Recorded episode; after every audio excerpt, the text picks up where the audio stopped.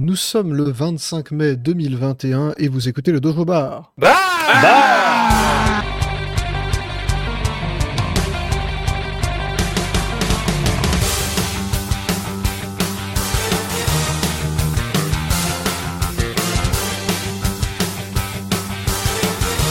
Bonsoir à tous, bonsoir Antix. Bonsoir. Bonsoir Jean.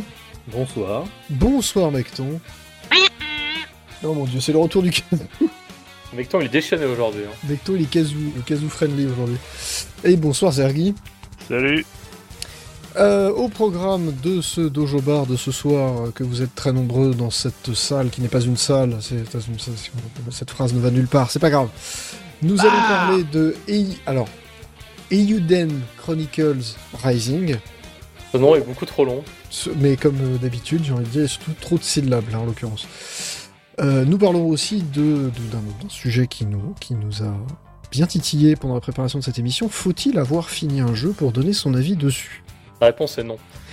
La réponse, on verra tout à l'heure. C'est pas si évident que ça. On, va être, on va être un peu c'est- plus nuancé. C'est compliqué. C'est compli- Voilà, la réponse c'est A, euh, peut-être. Euh, voilà, mais nous allons commencer tout de suite par un tour de table de l'actualité parce que nous avons une actualité extrêmement chargée. Je vais commencer par Monsieur Zergi qui va nous parler de Portal 64. On a vu euh, popper il y a quelques jours quelqu'un qui a commencé à faire un, un de Portal pour N64. Alors, pour l'instant, c'est plus de l'alpha ou de la pré-alpha. Il a juste montré que les portails marchaient. Mais, bon, pourquoi pas. Nos chômeurs ont du talent, comme on dit. un petit demake, ça fait toujours plaisir. Mais il n'y a, pas que c'est- grand-chose- y a pas grand chose à voir. hein. Pour l'instant, euh, Oui. il y a juste une espèce de petite salle de test pour tester les fonctionnalités des, des portails. C'est ça, en fait, c'est juste un, c'est une espèce de prototype, mais c'est c'est rigolo parce que euh, je, je sais pas si le mec va aller jusqu'au bout et refaire tout le jeu, ce serait drôlement bien, mais ça prend quand même un sacré bout de temps. Mais euh, ce qui est rigolo, c'est que tu, tu vois que ce genre de truc fait un peu tache d'huile aujourd'hui des 10 mecs, c'est-à-dire des gens qui s'amusent à aller refaire des jeux pour des vieilles consoles. On a eu l'exemple il y a pas si longtemps que ça du, euh, fameux euh, ah, Bloodborne PS1, qui avait drôlement bien marché. Voilà, donc c'est pareil, les mecs ont pas refait tout le jeu, mais ils ont refait suffisamment du début du jeu pour que ça passe super bien. Donc c'est pas juste une, c'est pas juste une démo, c'est pas juste un, un machin qui a été fait dans le Unreal Engine pour montrer à quoi ça ressemblerait. Non, c'est un vrai jeu qui est vraiment programmé sur N64. C'est ça surtout qui est intéressant. On est passé de la petite démo low poly à un truc qui tourne vraiment sur, sur N64. Euh, Monsieur Mecton voulait nous parler de euh, Electronic Arts, mais pourquoi, pourquoi tu te fais du mal? Eh bien, parce que je suis passé en mode chiaise totale Oh mon dieu. et il se murmure sur les, sur les internets et sur les réseaux. Les internets que- digitales, C'est ça, les internets digitales du turfu euh, crypto machin. sur Ouais. lesquels les groupes unipersonnels s'auto-radicalisent, hein, je rappelle. C'est très important. Du coup, dans le métaverse. Tout Sur toutes, ces, voilà, sur toutes ces saloperies blockchainées, en fait, il se murmure que IS serait en. Enfin, pousserait pour se faire racheter. Ils sont en mode pupute, hein, c'est eux qui eux-mêmes qui veulent être rachetés. Et euh, alors, les prétendants seraient Amazon, Apple et Disney. Alors, Good. je ne, sais, je ne sais pas quoi en penser, mais j'ai juste hâte de voir qui va racheter le bousin et se rendre compte qu'en fait, il faut qu'il rachète 50 autres boîtes pour avoir la totalité du package. Ah bah Euh, oui, faut acheter les DLC et tout. Eh ben oui. Du, coup, à quand dans FIFA? Eh bien, écoute, euh, l'année prochaine, et ça s'appellera pas FIFA, je rappelle. Ah, Ça FIFA, ça n'existe plus, oui. EA Oh, Sports Football Club. C'était peut-être ça l'info intéressante en fait. Merde. J'ai foiré, tant pis. Ah bah oui, ça, ça a merdé. Ça a merdé, Mm. c'est des choses qui arrivent. Euh, Jean, euh, qui, voilà, qui, euh, qui est en retard, faut, faut- faut le qui, dire. qui est là. Hein. Oui, il non, fait mais ce qu'il d'accord. peut, il vient d'arriver. Écoute, au bout d'un moment, hein, on prend ses responsabilités, monsieur, sinon on ne signe pas dans ce gouvernement. Bref. Attends, du coup, j'en ai une de retard. Voilà. ok. Euh, qui va nous parler de Smash Bros. Pourquoi Smash Bros Alors, parce que euh, Smash Bros. Melee, en tout cas, à 20 ans aujourd'hui, enfin, le 21. euh, non, pardon. À 20 ans en Europe, il n'y a pas si longtemps. Et euh, alors, en, en vrai, euh, au Japon, il est sorti en novembre de l'année dernière. Donc, bon. Enfin, de. novembre 2020. C'est donc une non-nouvelle. Bah, Oui, Donc il n'y a, que la date japonaise qui compte, hein. désolé. Mais euh, ce, qui, ce qui est- ce qui est vraiment euh, important, enfin intéressant, c'est surtout de savoir pourquoi euh, Melee a quand même une des communautés les plus importantes, euh, tout jeu de combat confondu. Aussi un peu une des plus toxiques. hein. Aussi une des plus toxiques. Et alors moi j'ai mené ma petite enquête, parce que je sais pourquoi les gens jouent à Melee, parce que c'est un des jeux de combat les plus rapides du monde, euh, et le plus rapide de sa série. Et surtout, j'avais vu des commentaires qui étaient très intéressants, qui disaient que des gens qui euh, s'exprimaient là-dessus, et qui disaient que apprendre à jouer à Melee, c'était un petit peu comme apprendre un instrument de musique. C'est-à-dire qu'avec tout ce que tu as acquis derrière, tu peux t'exprimer dans le jeu.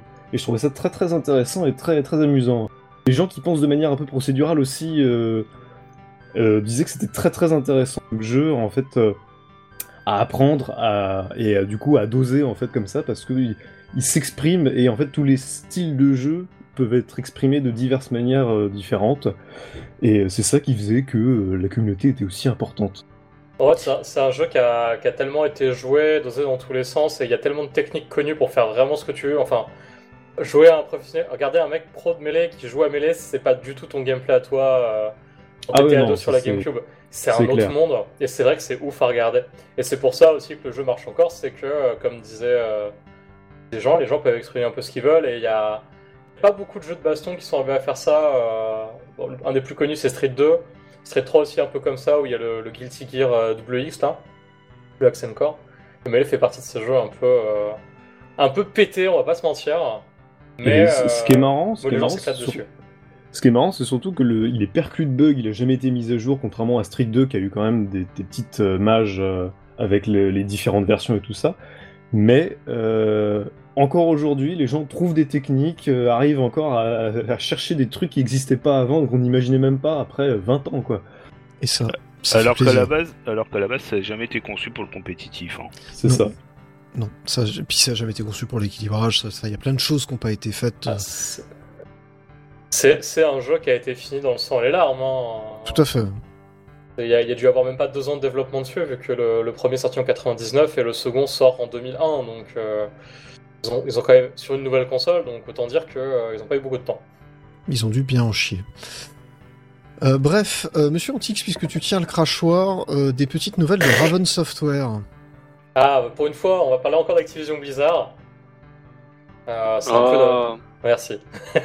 je, je, je m'étais pris avant, ça me faisait mal. Euh, et pourquoi on parler d'eux Enfin, de Raven Software, du coup, qui est leur, euh, un de leurs studios de développement, et plus précisément de leur division QA. Donc, on a, on a déjà dû peut-être en parler auparavant. Euh, il y a eu chez l'assurance qualité de Raven Software, qui est très mal considéré en tant qu'employé. Hein.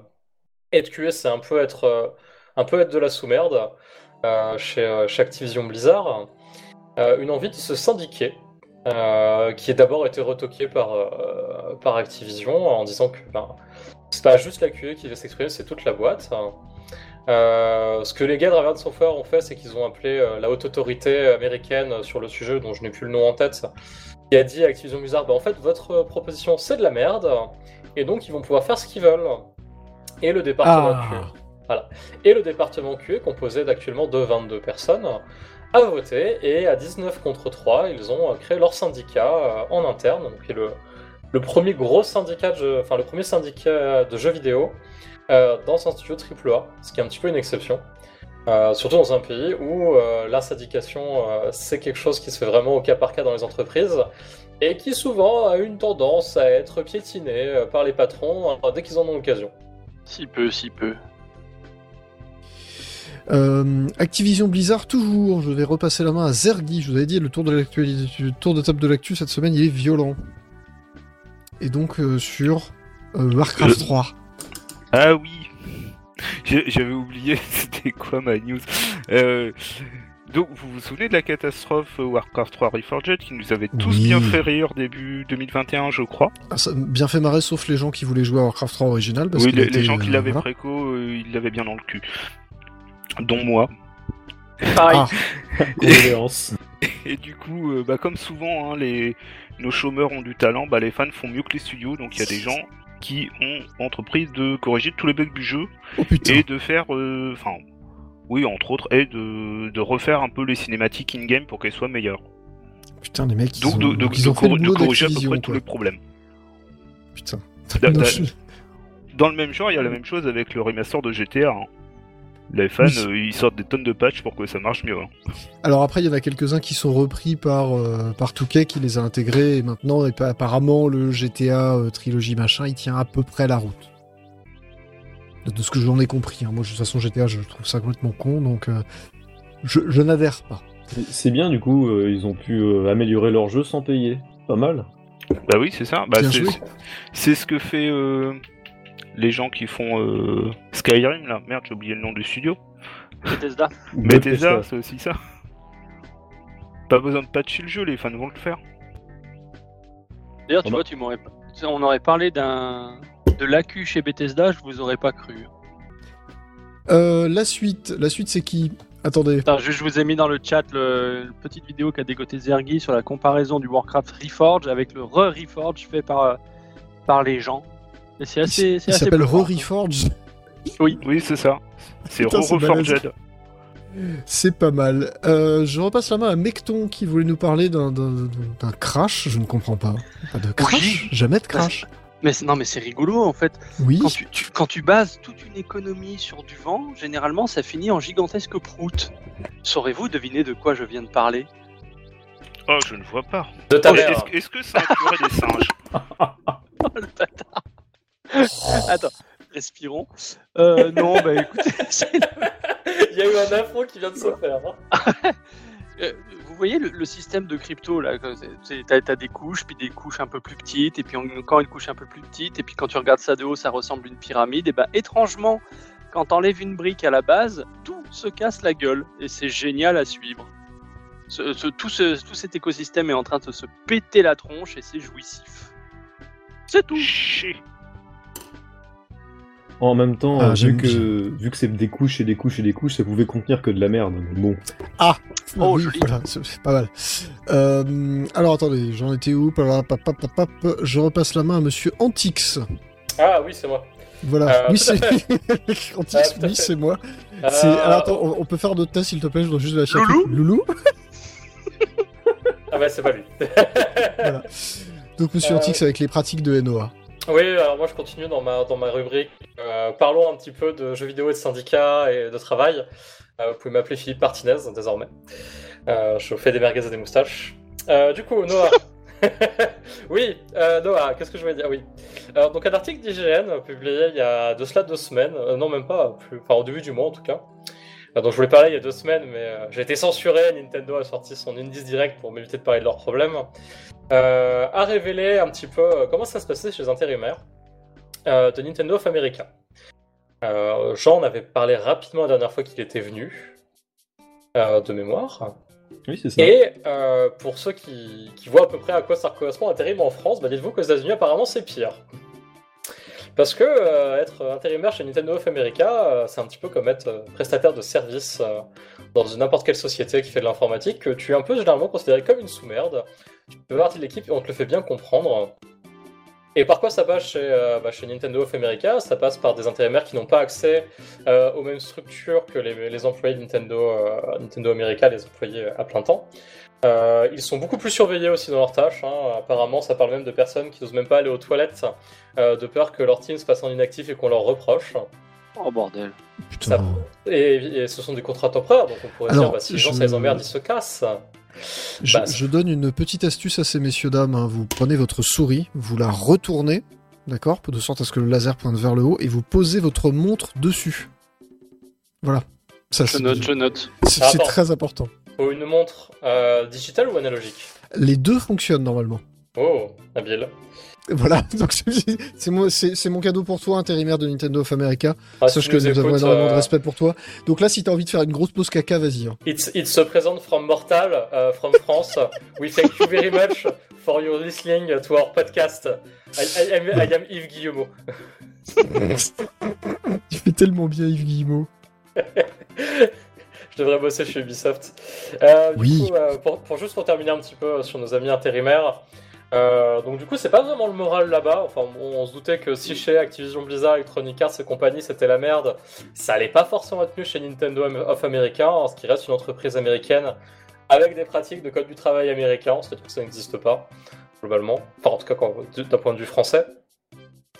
Euh, pour terminer là-dessus, euh, il a raison pour laquelle il garde aussi autant d'intérimaires, c'est qu'il y a beaucoup de, de carottes qui sont agitées au nez euh, des employés. Souvent des fans de, la- de la marque à qui on promet un, un contrat à plein temps euh, Ah, pour aller euh, dans, dans le club fermé des meilleurs. J'ai eu peur, j'ai cru que t'allais dire qu'il les, j'ai j'ai cru que t'allais dire qu'il les paye en goodies. Oh, oh, je- j'en serais capable. vrai. Peut-être. Peut-être. Euh, et apparemment, il y, a des gens qui ont mis euh, plusieurs années avant d'être admis en, contrat taplant. Euh, je crois qu'il y avait, euh, dans, le résumé qu'avait fait Gamecult, il y avait une dizaine de personnes.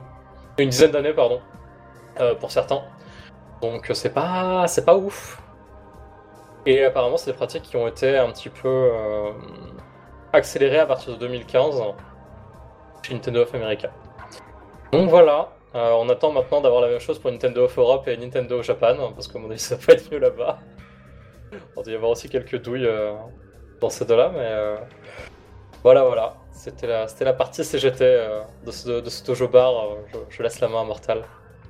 Oui, euh, Legend of Zelda Ocarina of Time est entré dans le Video Game Hall of Fame. Alors j'en profite pour faire un petit rappel. Donc le Video Game Hall of Fame, ce n'est pas un truc qui se fait tous les ans. En fait, c'est tous les deux ou trois ans où il y a quelques jeux qui sont intronisés au Video Game Hall of Fame, qui en fait euh, correspond. Alors c'est la fondation de la conservation du jeu vidéo aux États-Unis qui fait ça. Et donc l'idée c'est que euh, on peut proposer qui on veut finalement pour rentrer dans le Video Game Hall of Fame. Donc c'est soit un jeu, soit une série. Ça, ça peut être les deux. Euh, cette année, ça n'avait pas été fait depuis deux ou trois ans. Cette année, on avait proposé, je crois, Miss Pac-Man. On avait proposé plein d'autres gens, en fait. Euh, alors de, mé- de mémoire, je crois qu'il y avait Metal Gear Solid, Miss Pac-Man, euh, Candy Crush qui avait été proposé. Et il y avait The Legend of Zelda Ocarina of Time et Super Mario 64, celui qui y est entré cette année. Donc il y en a un seul qui rentre tous les deux ou trois ans. hein. C'est quand même Mais il C'est y pas était rien. pas, c'est dingue. il n'y Oui, était pas. Alors, The. The Legend of Zelda y était, mais pas The Legend of Zelda Ocarina of Time. Et, et, Ok. euh, et Mario 64 n'y était pas non plus. Mario qui m'étonne. 64 me semble n'y est pas. Je suis pas certain certain, mais il me semble qu'il n'y était pas. Ah, Ah, c'est j'ai- étonnant vu le jeu, quoi. Ce serait bizarre, ouais, vu le jeu, on- il est encore mais pertinent aujourd'hui. Ils font euh, ça, ils font ça depuis euh, une, genre une quinzaine d'années et je- encore une fois ils font ça tous les deux ou trois ans. Hein. C'est pas tous les ans, c'est très lent comme rythme. Du Hmm. coup, j'ai pas mal de questions. C'est qui propose les jeux et qui les, les élit, enfin les, les intronise. Quoi. Je sais pas si tu sais. Hein. Alors, je, euh, y a- alors les intronises, c'est donc la fondation de la conservation du jeu vidéo. C'est genre c'est une assoce ou c'est un truc C'est euh, une association, c'est la, c'est une fondation en fait. Alors, aux États-Unis, c'est l'équivalent d'une d'une loi de 1901 en fait. Ok. Euh, voilà et euh, Et les propositions, ça vient de, de toi et ça moi, vient des gens. c'est- Voilà, ça vient des gens, c'est voté et à un moment, bah il y en a un certain nombre qui arrivent et il y a, me semble-t-il, un jury qui se réunit pour décider bah, qu'est-ce qu'on met dedans. Ok. Donc c'est cool parce que c'est une c'est une sacrée reconnaissance. Hein. Encore une fois, il y a il y a très très très très peu de jeux qui avaient qui arrivent en fait dans ce Video Game Hall of Fame. Donc c'est quand même un petit événement en soi, même si c'est pas une très grande récompense. L'idée c'est vraiment d'aller euh, mettre dedans des jeux qui ont une importance capitale par rapport à l'histoire du jeu vidéo. Donc c'est pour ça qu'on retrouve euh, un peu de diversité, des choses des choses assez bizarres, des choses très intéressantes dedans. Voilà, je vais repasser la main une dernière fois à Monsieur Zergi qui a une excellente nouvelle avec un petit truc, je rajouterai peut-être un tout petit mot derrière dessus. Alors, euh, la nouvelle, c'est qu'il y a quelques années, enfin il y a, il y a près de 10 ans maintenant, a été sorti un appareil qui s'appelait le Retrod, qui permettait de dumper ses Voilà. cartouches de console. Voilà, j'en ai un aussi. Alors, les, pas, pas les cartouches de toutes les consoles à cartouches, on va dire les, les cartouches des consoles les plus courantes. Donc, euh, la NES, la SNES, la, la Mega Drive, les Game Boy et la Game Gear. Ce qui est déjà pas mal. Et la, et la Master System. Sauf que ce truc-là, depuis 2014, n'est plus fabriqué ou alors en très petite quantité. Maintenant, il est plus fabriqué du tout. Donc, pour, sort, euh, pour, en, pro- pour en avoir un, c'est compliqué. Et il y a des gens qui ont commencé un projet qui s'appelle euh, Save the Hero, qui est un dumper de cartouches open source. Voilà, donc théoriquement, à ce que j'ai compris, on peut en fabriquer un soi-même. Euh, bah, ce qui est plutôt cool parce que c'était un appareil qu'on ne pouvait plus obtenir, ou du moins très difficilement. Et c'est bien qu'il y ait quelque chose de libre qui arrive pour prendre la suite. Tout à fait. Alors je précise effectivement, c'est open hardware, open software, on peut le fabriquer soi-même. Alors faut être un peu motivé, hein, il y a quand même, il y a quand même du boulot, mais on peut le faire soi-même. Euh, là, ce que j'ai vu surtout, c'est ce que tu nous proposais, euh, c'était une version toute faite à un prix raisonnable, c'est 140 euros, c'est fabriqué au Japon, donc il faut compter entre 15 et 20 euros de frais de port. Un Retro 2, pour vous donner une idée, celui que j'ai acheté, je l'ai payé à peu près ce prix-là. Donc ça reste très honnête. Euh, il a un petit avantage par rapport au Retrod, c'est que le Retrod n'a jamais fait les, comment dire, les mappeurs de la NES, donc on pouvait pas dumper de cartouches NES ou Famicom. Là, avec le Save, Save the Hero, je sais pas si on a déjà dit le nom, Oui, si, si, c'est ça. euh, on peut, euh, on peut donc euh, dumper des cartouches de NES et de Famicom, ce qui est quand même vachement intéressant. Donc Game Boy, Game Boy Color, Game Boy Advance, NES, Famicom, Super NES, Mega Drive, Sega Master System. Je crois qu'il y a un adaptateur Game Gear. Et euh, N64, je sais pas si je l'avais dit. Je crois que c'est à peu près tout. Il pas y, mal. a- juste pas la Neo Geo, quoi. C'est Oui, c'est ça. Et il n'y a pas la TurboGrafx non plus. Enfin voilà, les trucs un peu obscurs n'y sont pas, mais c'était quand même l'essentiel. Et encore une fois, le Retro ne faisait pas NES Super NES. Et en plus. euh, Toi, toi, toi, il faisait, il faisait la Super NES. Il faisait pas la et pardon, NES. la Super NES, oui. C'est la NES qui faisait pas. Euh, et en plus, euh, Save the Hero a un petit avantage, c'est qu'il supporte énormément de mappeurs, que ce soit sur NES ou sur Super NES, et notamment la fameuse puce SA1 qui était utilisée par Super, euh, par, par euh, Mario RPG, notamment, par euh, Trials of Mana de mémoire, enfin Seiken Densetsu 3. Oh putain, te lance pas là-dedans. Ouais, je, je, je sais, j'ai failli faire une connerie. Voilà, donc tout- toutes ces puces qui étaient difficilement, voire pas du tout supportées, le sont, là en l'occurrence. Donc c'est quand même une super bonne nouvelle. Ça simplifie bien la vie, on va dire. Voilà, voilà. Euh, je vais faire, on va faire une première petite pause musicale et donc on va parler juste après la pause musicale de Eiyuden Chronicles Rising. Donc je vous ai fait une petite sélection euh, musicale Eiyuden Chronicles Rising. Là, c'est la musique des boss. Et on Oh mon dieu, euh, on va Ah bah oui. bah oui, je- ah, je- j'ai fait le connard. Euh, et on se retrouve dans à peu près 2 minutes 30. À tout de suite.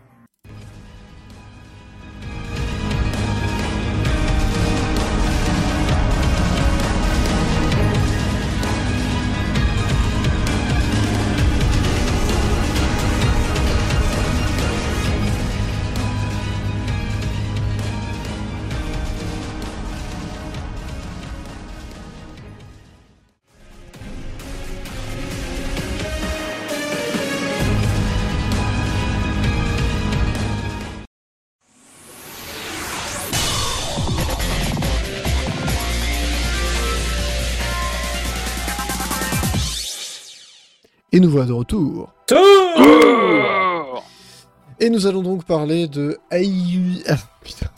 Machin Chronicle là. Eiyuden Chronicles Rising. Je précise. Eiyuden Densetsu Chronicle Rising Mana euh, 3. euh, Stop. C'est Tekken Densetsu Suikoden 4. Stop. Euh, je précise avant de commencer euh, que nous sommes des salles vendues.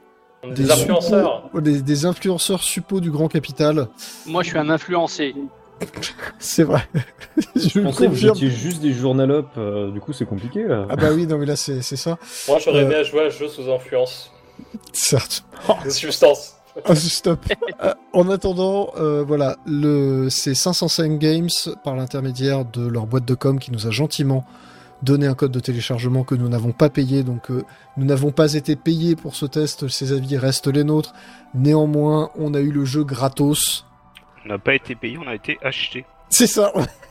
C'est bon. Salaud Vendu, collabo On est des collabos et des salauds et des vendus. Voilà, mais je le, Bah, on je est le français, précise. hein.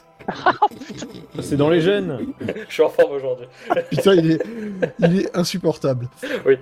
voilà. Donc, euh, petit rappel sur ce qu'est Eiyuden Chronicles. Donc, c'est un jeu euh, financé sur Kickstarter qui est fait par d'anciens de chez Konami et qui se veut être la, spi- la suite spirituelle de Suikoden puisqu'on retrouve une petite partie de l'équipe qui avait fait notamment le très connu, très célèbre parmi les fans de RPG Suikoden 2, qui est considéré comme un des meilleurs JRPG jamais euh, écrits. Alors, je sais pas à quel point c'est vrai ou pas, je n'ai jamais joué au jeu. hein, je- Ah, c'est un- jeu qui est assez populaire chez les fans de JRPG de l'époque PlayStation en tout cas. Voilà. Ceux qui l'ont fait. pour ceux qui l'ont fait. Et donc le vrai jeu s'appelle Euden Chronicles 100 Heroes. Et celui-ci en fait est une espèce de prologue spin-off qui s'appelle donc Euden Chronicles Rising. Alors, Antix, comme c'est toi le plus vendu d'entre nous et le plus corrompu, Et c'est c'est toi lui, qui... qui et c'est lui qui s'est lancé euh, dans la tâche absolument incroyable de jouer à ce jeu. et qui donc a récupéré le code de téléchargement que nous avons eu gratuitement, je le rappelle. Oh, euh, oui, ah oui, tout à fait. Euh, alors juste pour préciser un petit peu, pour ceux qui connaissent pas trop Suikoden, c'est un jeu dont le, il y a deux gimmicks. Euh, c'est que tu dois recruter, enfin, tu, tu dois faire ta base, notamment dans le 2, je crois. Tu dois faire, ton but c'est de reconstruire une base en fait pour faire tomber le, le méchant empire. Dans un JRPG, hein, l'empire est méchant, bien entendu. Et euh, pour ce faire, bah, tu vas recruter 108 personnages.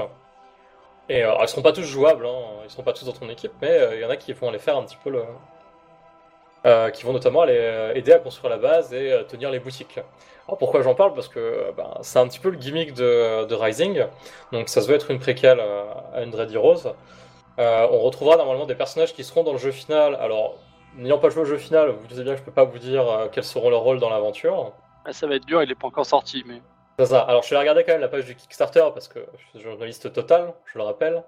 Euh, étant vendu, je fais quand même mon travail. Euh, tous les personnages qui présentaient sur euh, le Kickstarter n'étaient pas dans le jeu. Donc, n'étaient pas dans Rising. Donc, ce sont d'autres personnages, je sais pas ce qu'ils vont faire. Voilà, c'est un peu pour, le, petit topo. Et en gros, c'est un jeu qui a, deux principes c'est un, introduire à l'univers du jeu. Euh, et certains de ses concepts, euh, de ses termes techniques et compagnie, et de deux, euh, de montrer un petit peu à quoi devrait ressembler le système d'évolution de ville dans le, jeu final. En tout cas, c'était, un- c'était une des idées derrière le jeu. Et avec ça, ce sera pas, ce sera pas par contre, ce sera pas un jeu de, RPG classique avec du tour par tour, c'est un action RPG avec, d'après la fiche technique, des combats rapides et vifs. Oui. Alors on, a- déjà constaté que, que Voilà. les fiches techniques c'était compliqué.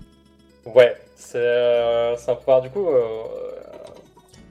faire un peu, un peu plus de boulot que d'habitude là-dessus, je suis un peu allé relire tout ça, et euh, c'est vrai que. euh, alors moi, sur le, le- je, je vais être un peu honnête, hein, euh, par rapport aux promesses, bon, on n'était pas tout à fait là. Spoiler alerte, c'était pas ouf.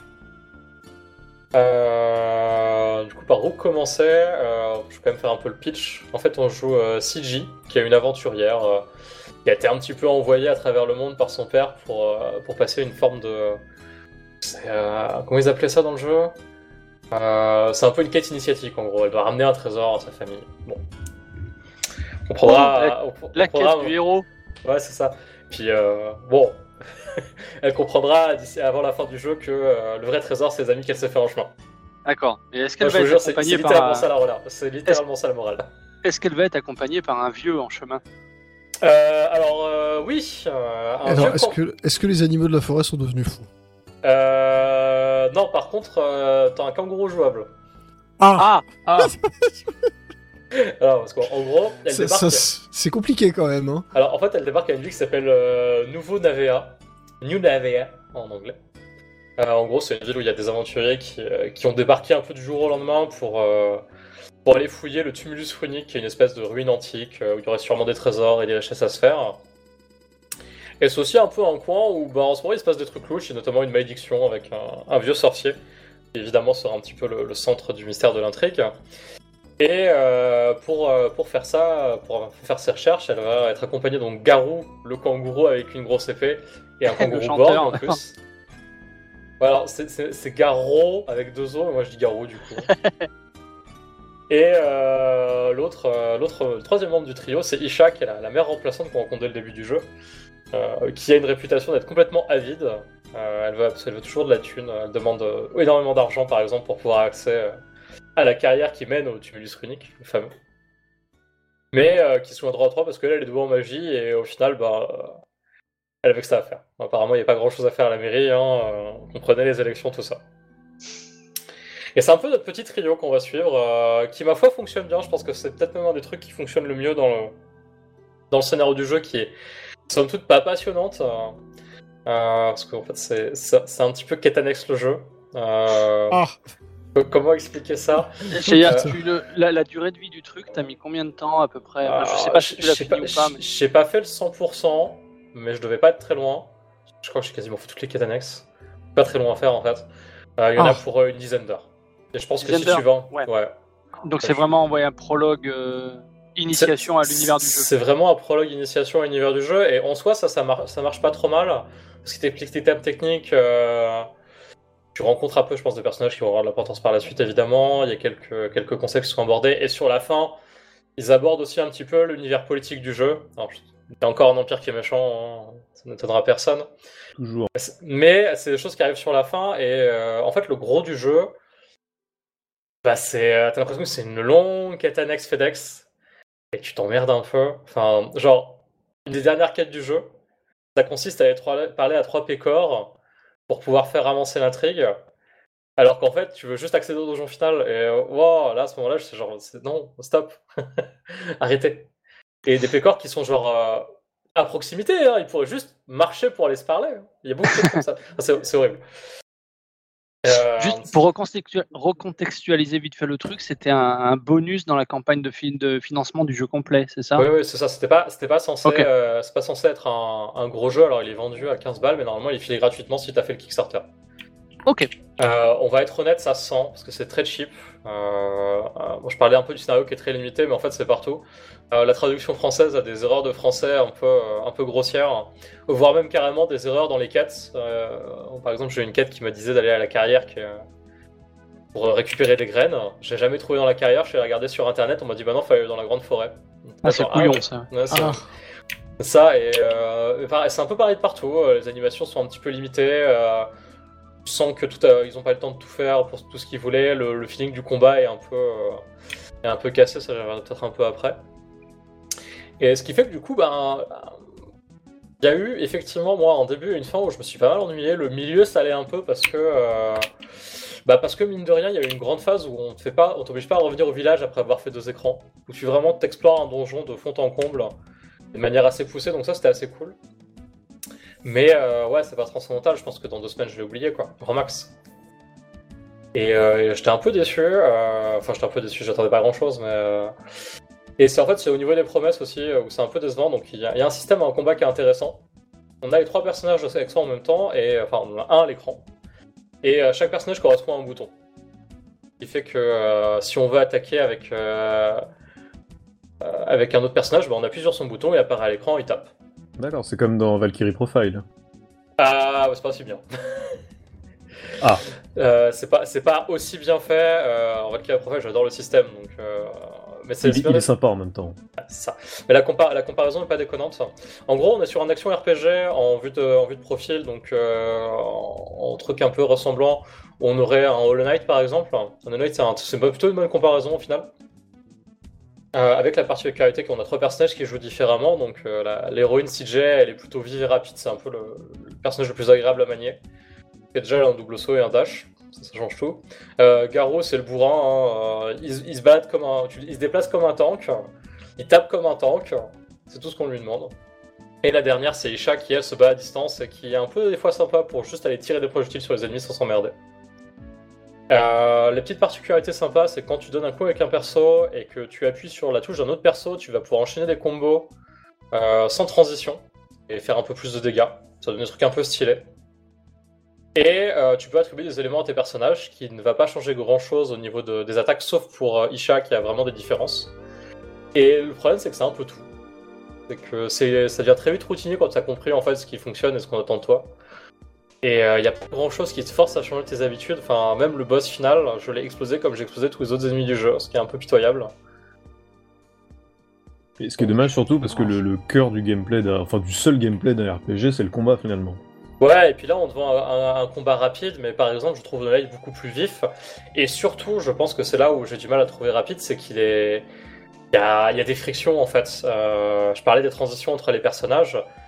Et ben quand t'appuies sur un bouton, l'attaque elle est pas immédiate du personnage. Il y a un moment où il y en a un qui sort, l'autre qui rentre, et t'es là genre. Enfin, quand tu, tu loupes le timing, hein, je veux dire. euh, Alors d'abord titre, voilà. ça me, ça me fait plaisir. Et ce qui fait que des fois tu te retrouves à des moments où les ennemis vont te bolosser parce que t'as as juste appuyé sur le mauvais bouton au mauvais moment et. euh, Putain, c'est le quick time event. Ouais, c'est ça. c'est horrible. Et, et, euh, c'est, t'es là, genre, bah, en fait, t'es juste crispé pour un truc qui est un- mal foutu. En fait, le feeling est pas ouf. Et euh, voilà, ça c'était un peu dommage sur les combats. euh. T'as pas de, de vraiment de trucs qui te poussent à varier et bien utiliser, enfin, à utiliser autre chose que les deux trucs qu'on te file de base, qui fonctionnent très bien et même trop bien d'ailleurs. Mais c'est le problème, c'est on te file une arme de base, euh, voilà, mais qui, qui fait le café. Derrière, on peut te filer toutes les armes du monde. euh, de toute façon, si l'arme de base fait le café, bah tu utiliseras l'arme de base qui fait le café. Ouais, moi, moi, quand j'ai joué au jeu, j'ai j'ai comparé beaucoup à, au IS euh, des années 2000. Alors ça va peut-être pas parler à grand monde, mais euh, intéressé, vous pouvez vous y intéresser. Euh, c'est des jeux où en fait il y a finalement assez peu de variété dans ce que tu peux faire avec le héros. Mais ça va tellement vite et euh, les ennemis tombent tellement en 30 secondes que tu t'en fous en fait, t'es juste content de pouvoir, euh, pouvoir couper à travers les ennemis comme dans un Metal Slug. quoi. Et euh, j'avoue, quand on dit combat rapide, je pense un peu à ça. Et du coup, j'ai pas eu du tout ça dans Uden, donc j'étais un peu déçu. Euh, Ça, ça- ça se comprend. Est-ce que, est-ce que le, est-ce que le jeu a quand même quelques qualités? Parce que là, on a beaucoup parlé de défauts. Enfin, si t'as dit le, le- le- le trio de personnages marche bien. Le trio de personnages marche bien. euh, c'est, il y a quand même, enfin, sur tout la- l'aspect un petit peu euh, village et compagnie, ils essaient de vraiment de créer un- une envie d'unité et de, et de vie dans ce village avec vraiment un truc qui évolue. Alors, je trouve le système d'évolution de ville très mécanique en fait. T'as pas de, de gros choix à faire. Si tu fais ta quête annexe, le mec monte de niveau, t'as accès à de nouveaux objets, salut. Mais c'est assez gratifiant au final parce que euh, derrière, il y a certains objets qui sont vraiment intéressants. Enfin, les évolutions des armes. Alors, je trouve dommage qu'au début, tu es extrêmement limité dans ce que tu peux faire. Mais du coup, te donne accès à des nouvelles possibilités. Donc, il y a, il y a une forme de récompense aussi à les réussir. Euh, L'univers aussi a l'air vraiment intéressant, mais du coup, j'en ai pas vu grand chose. J'aimerais bien en savoir plus. Bah, c'est un, voilà, c'est un spin-off prologue, donc faut pas s'attendre non plus à un miracle en termes d'univers. Je, je crois que ça c'était dit de toute façon dans le Kickstarter et autres que c'était vraiment plus une espèce de, de, de mise en bouche euh, finalement pour l'ensemble. C'est pas représentatif entre guillemets du produit final. 100 Heroes, qui d'ailleurs a été confirmé sur Switch, hein, il l'était pas tout jusqu'à présent, c'est un, Oui, oui, oui. un peu, ça aurait Oui. été un peu étonnant, mais Bah, en voilà, fait, a été confirmé. C'est- dur en fait. euh, moi je le recommanderais que si vous vous intéressez au projet Eden Chronicle, mais potentiellement vous avez déjà mis de l'argent dans le Kickstarter. Oui, c'est pas impossible. Non, mais je pense que alors il y a plein de gens qui ont déjà mis de l'argent dans le Kickstarter. Il y a plein de gens qui s'intéressent au projet sans avoir mis d'argent dans le Kickstarter et qui, du coup, peut-être que peut-être que c'est pas une, enfin, c'est peut-être une bonne idée pour avoir une un Vous petit aurez- aperçu de l'univers, mais Voilà, mais pas du gameplay. En fait, c'est, je, je, je reste un porté assez négatif du jeu. Euh, J'ai quand même pris un certain plaisir à y jouer. euh, je pense sur euh, la première a été un peu compliquée parce que c'était beaucoup de blabla, beaucoup de quêtes FedEx. À partir du moment où j'ai eu le deuxième perso, ça commençait à devenir intéressant parce que même si je me suis rendu compte qu'au final il était assez limité sur 10 heures, ben le- leur idée de système de changement de perso est vraiment chouette. Enfin, le- c'est gratifiant en fait de réussir les timings des combos. Parce que tu t'exploses des ennemis et euh, t'as des gros chiffres à l'écran, et vous connaissez mon Ouais. amour pour les gros chiffres. Mais en fait, pour toutes les bonnes idées qu'il y a, je trouve un moyen, je trouve toujours quelque chose à redire en fait. Et euh, c'est pour ça que je trouve que c'est un jeu qui est juste très moyen dans l'ensemble. Ça en fait pas un mauvais jeu, mais euh, et il a du charme, hein, comme je disais. euh, le- les, les personnages sont, sont marrants. Il y a un univers qui est décrit, il y a, il y a quelques bonnes idées, mais à moins de s'intéresser au projet, ce qui était mon cas quand on, a, on, a- on nous a proposé le code, euh, je peux pas le conseiller en fait. C'est c'est ce que j'allais te demander. Tu, tu connaissais déjà le projet Euden euh, Alors j'ai suivi, je suis là, j'ai jamais joué à Suikoden, ça fait partie un peu de mes trous en JRPG et euh, j'avoue qu'à l'occasion je, m'en f- je, je tenterais bien d'en faire un. Mais bon, euh, en 2022 faire un RPG PlayStation, j'ai toujours quelques sueurs froides, j'avoue. C'est compliqué, hein. De quoi? C'est compliqué, hein. C'est ça. Euh, Ouais, c'est que- compliqué. Pourquoi? C'est compliqué parce que ça a mal vieilli. Parce que ça, en fait, les, les RPG de manière générale, techniquement, ils sont pas très aboutis. C'est, et en fait, ça se sent dans l'ergonomie euh, la plupart du temps, en fait. Non, mais c'est- ça, c'est de la, c'est de la. Poussif, c'est un canard. Euh, c'est de la. Attends, c'est très important, Poussif, le canard. Euh, c'est plus des problèmes d'ergonomie et de qualité de vie en fait euh, dont on parle. C'est pas forcément des questions de de, c'est aussi un de peu gameplay ou de contexte. Non, c'est aussi parfois un peu des questions d'équilibrage. euh, Oui. Ouais, aussi. Tu peux avoir des RPG où, euh, enfin, maintenant, euh, quand t'as as un boss, un point de sauvegarde avant, bah c'était pas toujours le cas avant. Donc t'as des mauvaises surprises. Euh, on parlait de Valkyrie Profile, qui est un très bon exemple de RPG où, euh, qui est excellent au demeurant, mais euh, qui sait aussi bien te frustrer quand il faut. hein. Avec une Oui. fin cachée euh, imbitable, enfin introuvable si t'as pas un manuel. Oui, et Enfin, c'est euh, pas la solution. Le système aussi des, des je sais pas comment ça se prononce, qui est pas ultra euh, bien expliqué non plus. Ouais, c'est ça.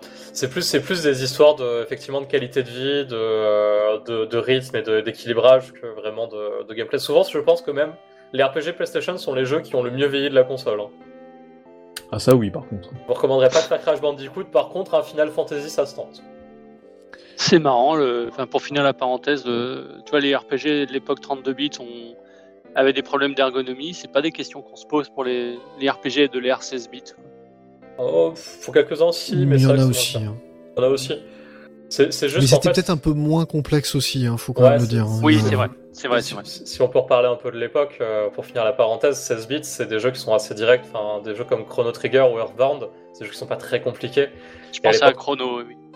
Voilà, Chronos pour moi c'est l'exemple typique du RPG 16 bits qui, est- qui va droit au but, qui a des systèmes simples, mais qui arrive à être un minimum riche, et euh, en 20 heures il est, fini.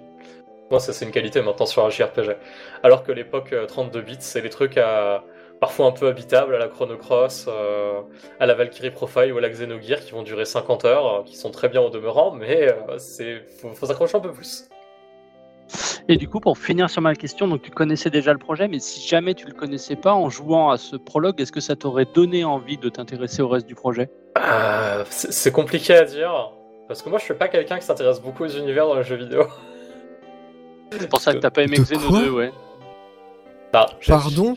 Ah non, non, je suis désolé, là je m'insurge, je me. je, je m'érecte. Attends, Je- attends, attends, attends. On, Attendez, on va, le- on attends. va le laisser, on va le laisser faire, on va juste l'écouter.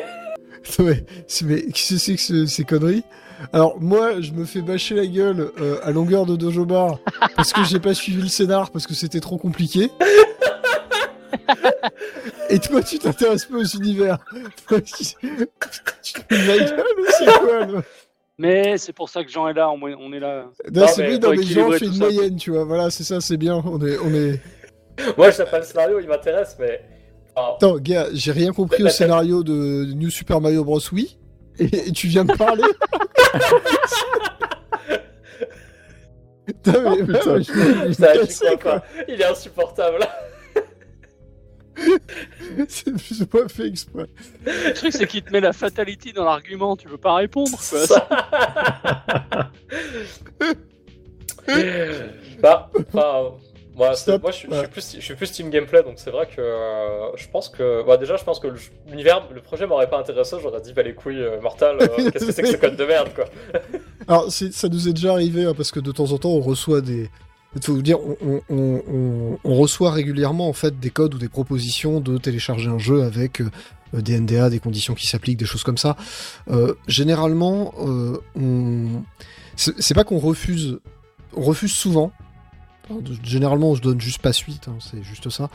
Euh, c'est pas qu'on refuse souvent, c'est souvent les NDA sont très contraignantes. C'est-à-dire que c'est euh, faut impérativement produire un texte écrit avec plus de X mots euh, entre telle date et telle date, faut avoir fini le jeu, faut faire ci, faut faire mieux, on en reparlera un petit peu après éventuellement, mais c'est c'est généralement des conditions assez pénibles. Là, il se trouve que c'était plutôt cool comme condition, c'était juste bah euh, est-ce que vous pouvez en parler dans un dojo bar? Est-ce que vous pouvez en parler un petit coup dans un dojo hebdo? Donc je dis bah oui, OK, tu vois, c'est ça nous fait une chronique, ça nous fait un truc. On, on, on a plus d'enfants à sacrifier. Quand JBC. m'a tué. Oh mon dieu. Il est atroce. voilà, donc on, on, va- on avait la possibilité de le faire, on va dire, un, un, un- un- un investissement relativement limité, c'est aussi pour ça qu'on l'a accepté. Il y a des fois aussi, on nous a donné des codes euh, sans même avoir de contrepartie, hein, c'est pour des petits jeux, euh, ça arrive aussi de temps en temps. Euh, voilà, mais là, c'est vrai que c'était tentant et c'est ce que tu quand j'ai dit est-ce que quelqu'un veut un code pour Eden Chronicles Rising Antique ça levait la main tout de suite oui moi je veux bien Donc, effectivement, Ouais, après, le, le 16 Gamecube m'avait un peu refroidi, je t'avoue. hein. Je, je- je l'ai relu aussi avant de, avant de, euh, en jouant au jeu, et effectivement, euh, je suis assez d'accord avec ce qu'ils ont dit là-dessus. Après, c'est un exercice intéressant parce que ça fait longtemps que j'ai pas fait un jeu que je trouve vraiment moyen. Et euh, je trouve ça intéressant d'expliquer en fait ce que j'ai pas aimé dans un jeu pour une fois. Depuis Xenoblade 2, j'ai pas eu l'occasion de le faire. Ouh, enfoiré. C'était cadeau. Non, mais moi, je, je comprends tout à fait. hein. Tous les le Xenoblade 2 ou? Pour, pour tout, pour tout, c'est un tout. Et euh, la, la question que je me pose, moi, c'est est-ce que du coup, ce jeu-là, il est pas fait plus pour une espèce de. Pour avoir des retours dessus, pour améliorer le, le vrai projet, entre guillemets Bah, vu que le système du vrai projet en termes de gameplay sera pas le même, Il y a Ah. au moins une partie Ah. qui n'a aucun rapport. Là, Ah ouais, là, donc on, a vraiment, euh, c'est sur- un coup d'épée dans l'eau le truc. c'est un action RPG avec des combats en temps réel euh, et compagnie, alors que le jeu final devrait avoir un jeu de combat, enfin des combats tour par tour à la Suikoden. Alors, Ah, je est-ce- pas compris comme ça. Voilà. Ok, je croyais vraiment que c'était le l'amuse-bouche pour te. Ça aurait été Euh, le la- gameplay du jeu, du, du jeu final, j'aurais trouvé ça intéressant effectivement pour, Moi, je euh, pensais pour que faire un proto un- avec des retours quoi. Je suis désolé, je pensais que c'était un jeu, c'était un tactical card game au tour par tour temps réel. Oh mon dieu. Absolument rien. On, on dit, on dit un deck builder, s'il vous plaît. Oui, oh là là, de l'autre. Oui, euh, je vais te le construire ton deck, poteur. Peut-être le builder ton deck. Viens me chercher dans le métaverse, bâtard. Oh mon dieu. je vais te casser ta petite gueule de NFT. Voilà, bref. Bah, en gros, c'est un peu, pour, pour revenir un peu à l'idée, c'est un peu ce qu'avait fait Bloodstain. Bah d'ailleurs, euh, je crois que Iga fait partie du projet, vu que euh, bah, c'est des potes à lui. Il y a moyen, ouais, il y a moyen qu'il fasse partie, mais effectivement, ça ressemble un petit peu à Bloodstain où t'avais Ritual of the Night qui était le vrai jeu et t'avais le la mise en bouche qui était Curse, Curse of the of Moon, the Moon. qui était tellement bon en fait comme mise en bouche, d'ailleurs meilleur que, que, que Ritual of the Night, qui est pas un mauvais jeu, qui, qui a- qui a ses qualités, ses défauts, mais qui, qui est, on va dire, euh, quand même un, brin en dessous de, de même des Castlevania GBA et tout ça, il est quand même petit cran en dessous, alors que Curse of the Moon, qui est, qui est plus un, un hommage à Castlevania 3, lui était vraiment un excellent jeu, qui a même eu une suite tellement il était bon. Ce qui n'est pas le cas de Ritual of the Night pour l'instant. Voilà, bah là, du coup, j'espère que euh, le, le spin-off sera moins bon que le jeu final.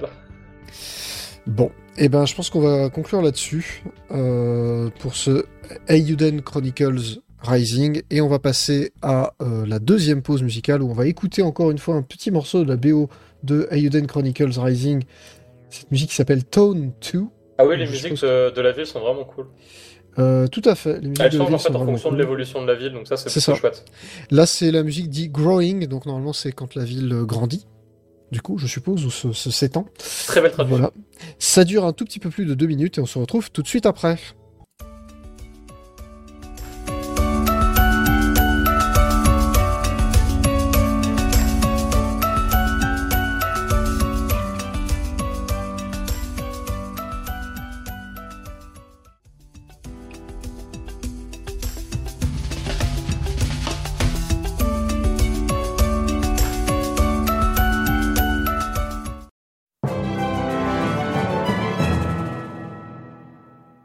Et nous voilà de retour.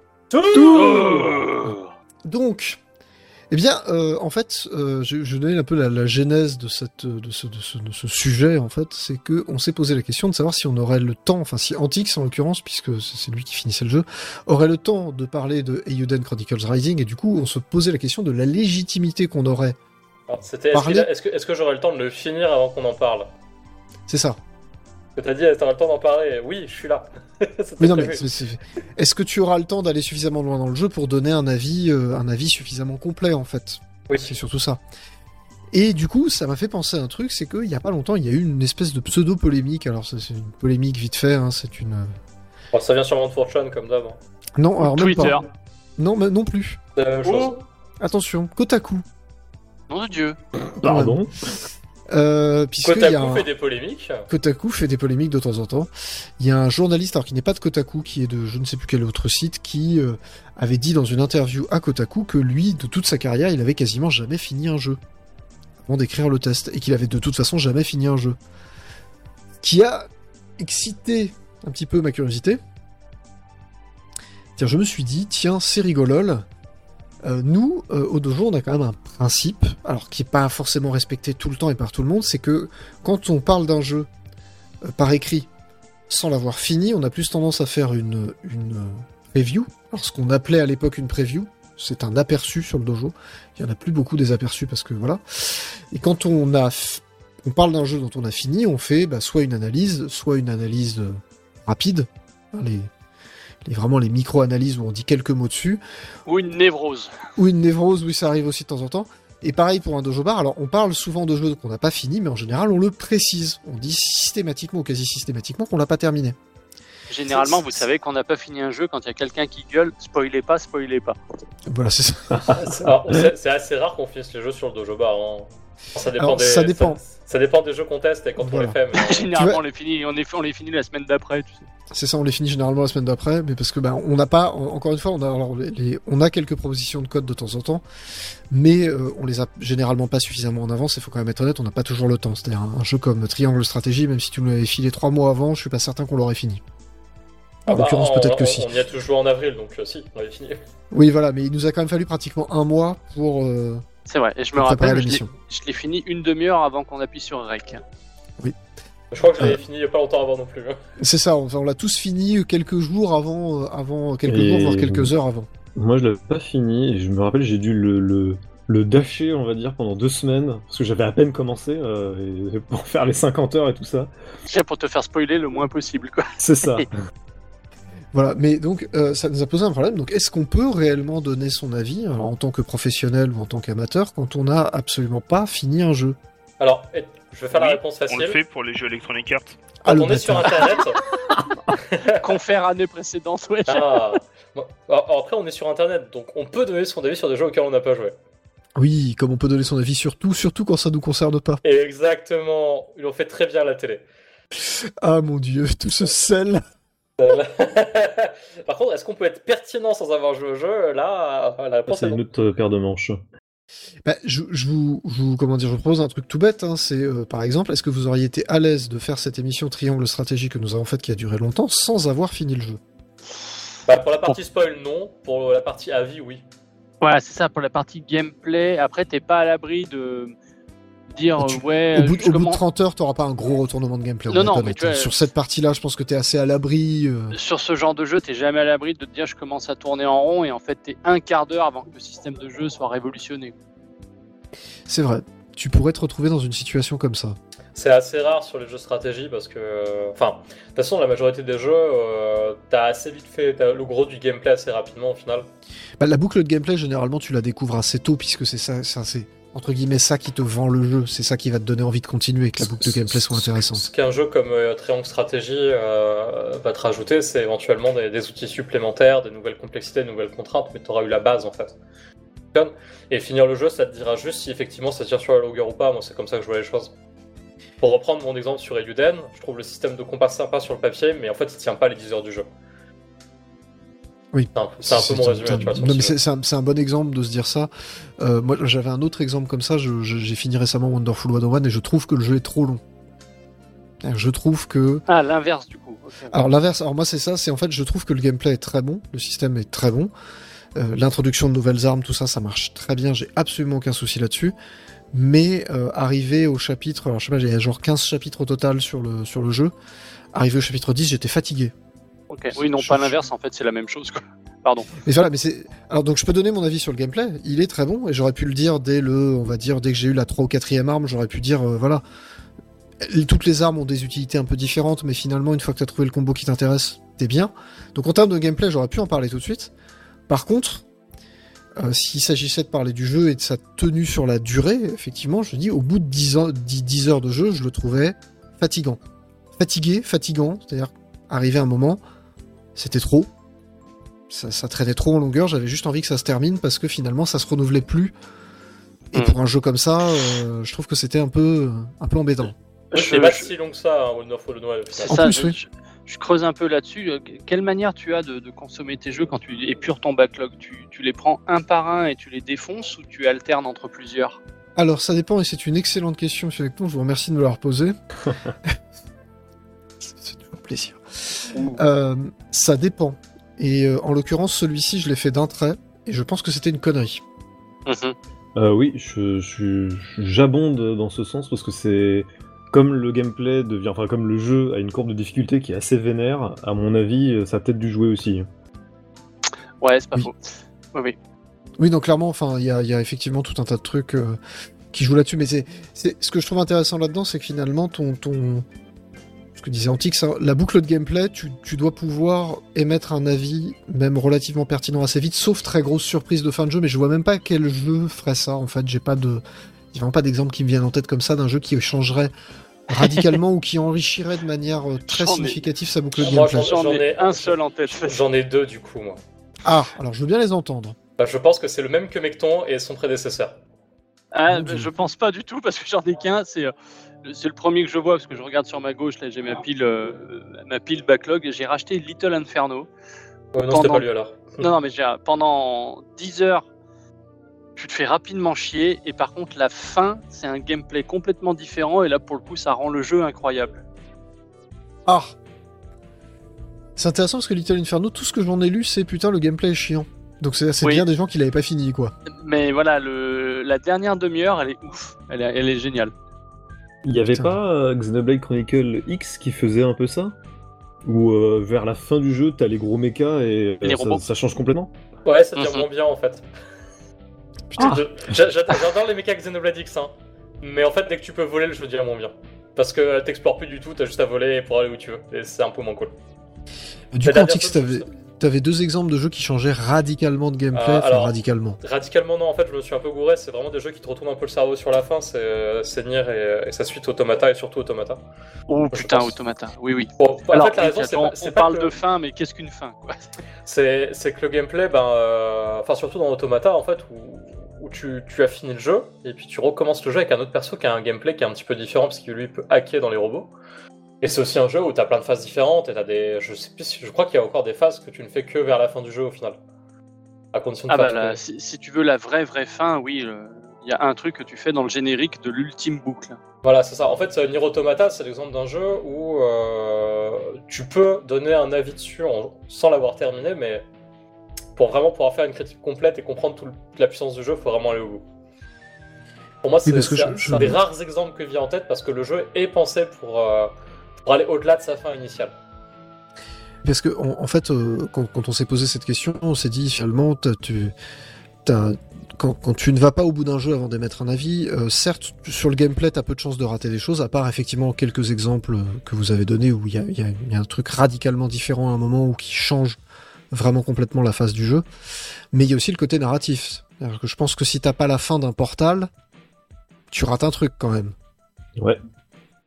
Surtout, Voilà. oui, surtout qu'en plus, Portal euh, n'est déjà pas un jeu très long et euh, la, à fait. la- la- la dernière partie de Portal rem- enfin, change aussi deux trois trucs quoi. Même niveau Tiens, gameplay, euh, c'est pas Portal, exactement pour moi, pareil. Portal, c'est le bon exemple entre le ce que j'appelais tu vois, le- les, les jeux qui n'ont pas de fin, les, les jeux que tu, ne- que tu ne peux juger que sur leur gameplay, et les jeux purement à scénario où là, pour le coup, la fin t'apporte le, le message de l'œuvre complète. Portal, pour moi, il est à cheval entre les deux. Complètement. Ah, tu peux juger du gameplay de Portal finalement très rapidement. C'est-à-dire dès En que tu as fait les foutant 3-4 de l'histoire. premiers niveaux et en te foutant de l'histoire complètement, on est bien d'accord, mais c'est typiquement ça. Tu as fait les 3, 4, 5 premiers niveaux.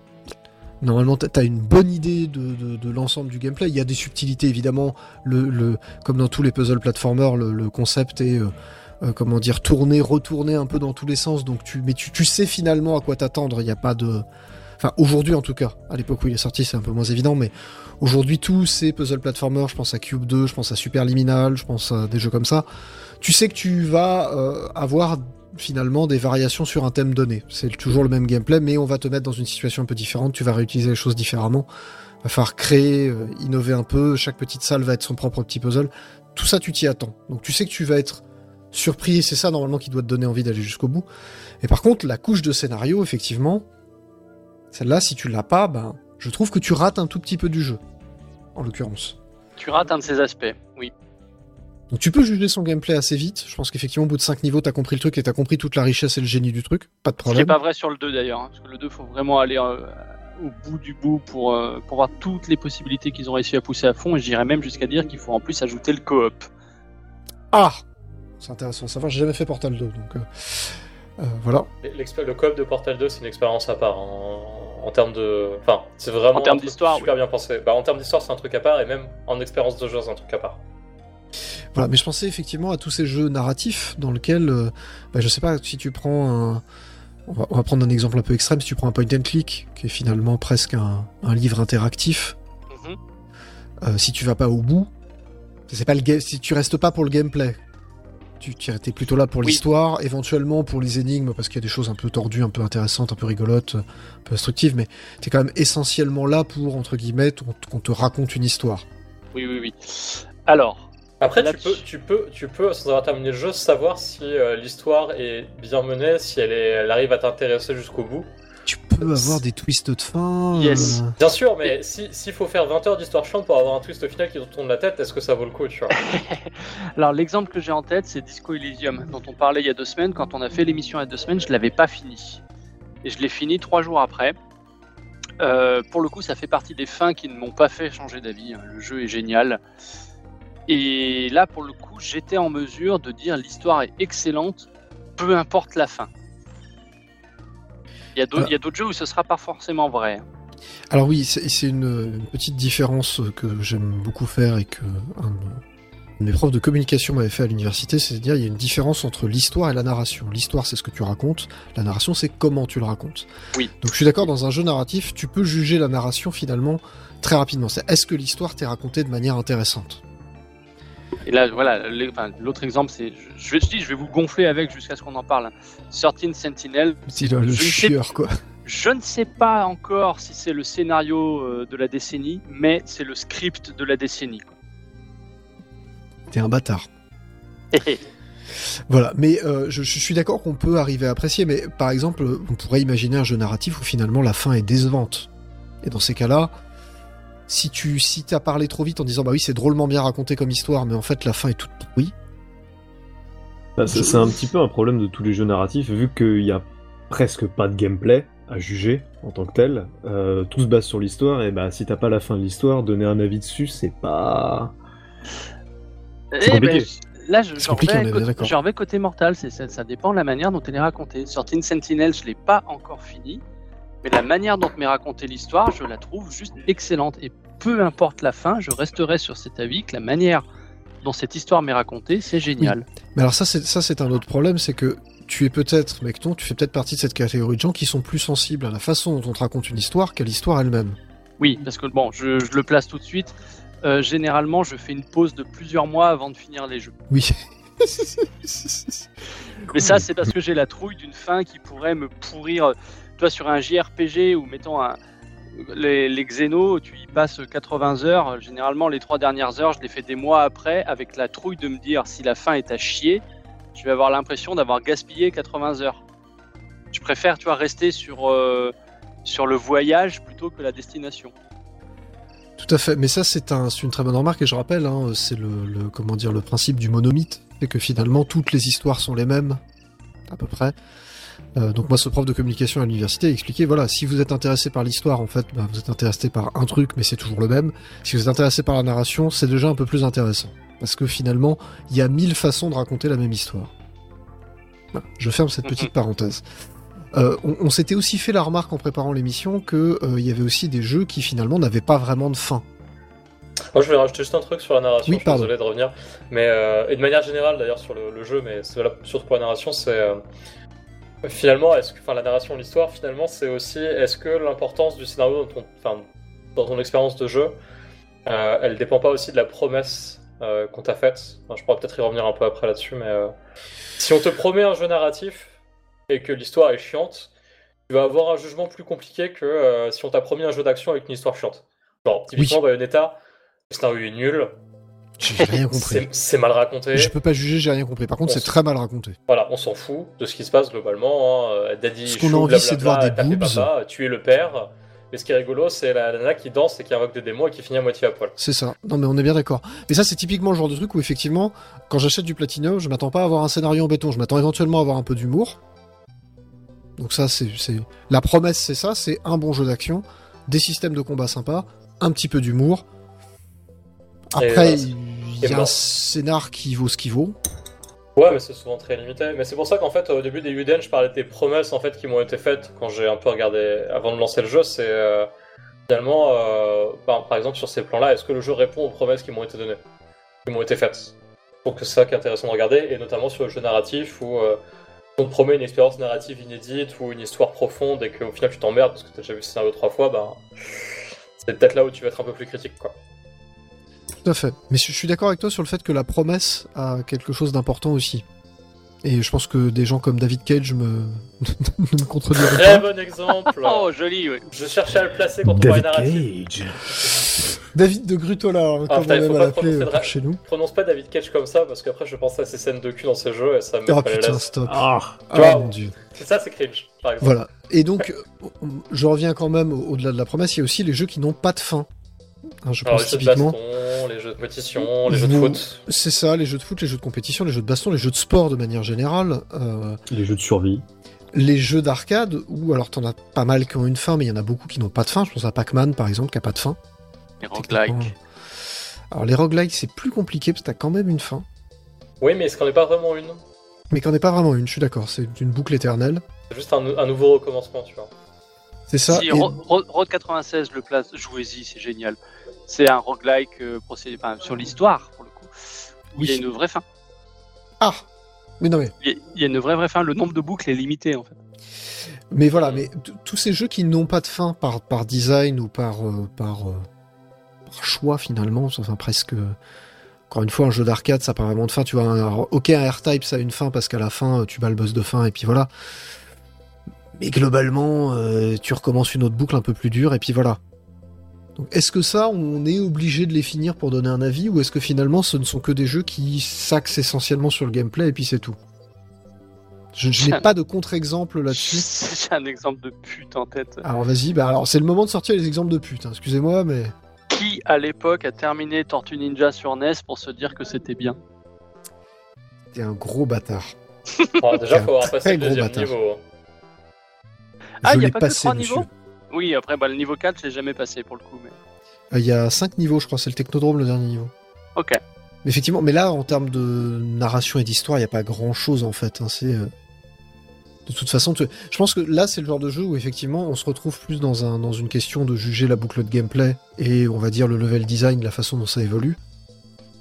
Après, les, les, les, les tests de- des jeux de l'époque étaient aussi assez différents de ce qu'on fait maintenant. Tout à fait. Et je, je sais Les pas jeux étaient différents souvent, aussi. Les jeux étaient différents, oui, oui. Ah, les jeux étaient Ouais. durs pour que tu aies du mal à les finir.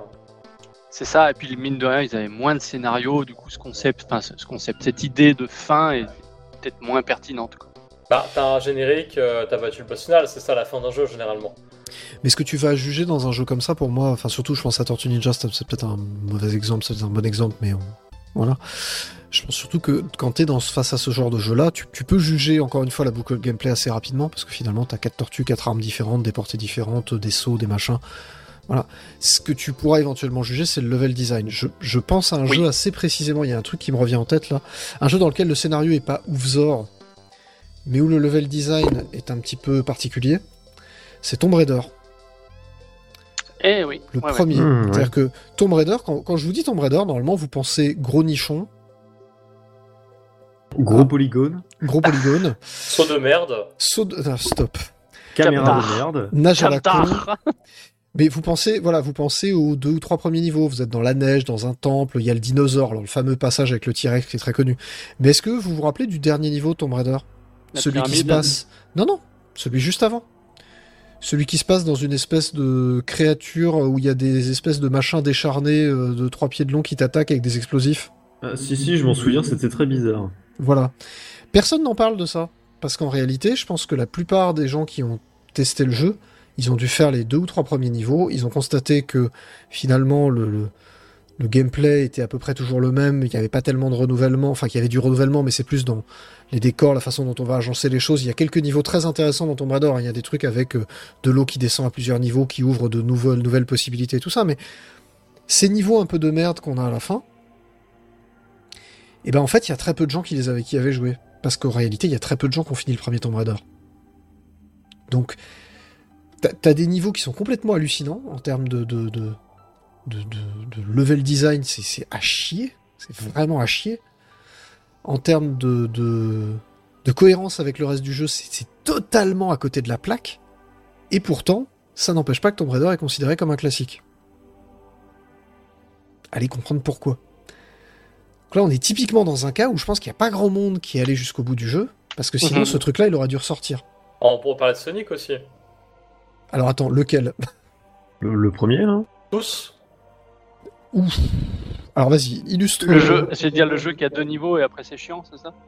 Je sais pas, en fait, euh, non, je dis, je dis ça un peu, un peu pour troller, mais euh, j'ai j'ai l'impression que le premier Sonic, euh, les gens se souviennent beaucoup des premiers niveaux, de la vitesse et compagnie, mais apparemment ils ont oublié que les derniers c'était un peu la purge, non Ah, de toute façon, purge. ils ont, ils ont basé toute leur pub là-dessus ensuite. C'est. Ouais, les deux premiers niveaux, c'est tu cours, tu cours, puis après, c'est un jeu de plateforme millimétré un peu chiant, quoi. Bah, millimétré, même niveaux. précis. Hein.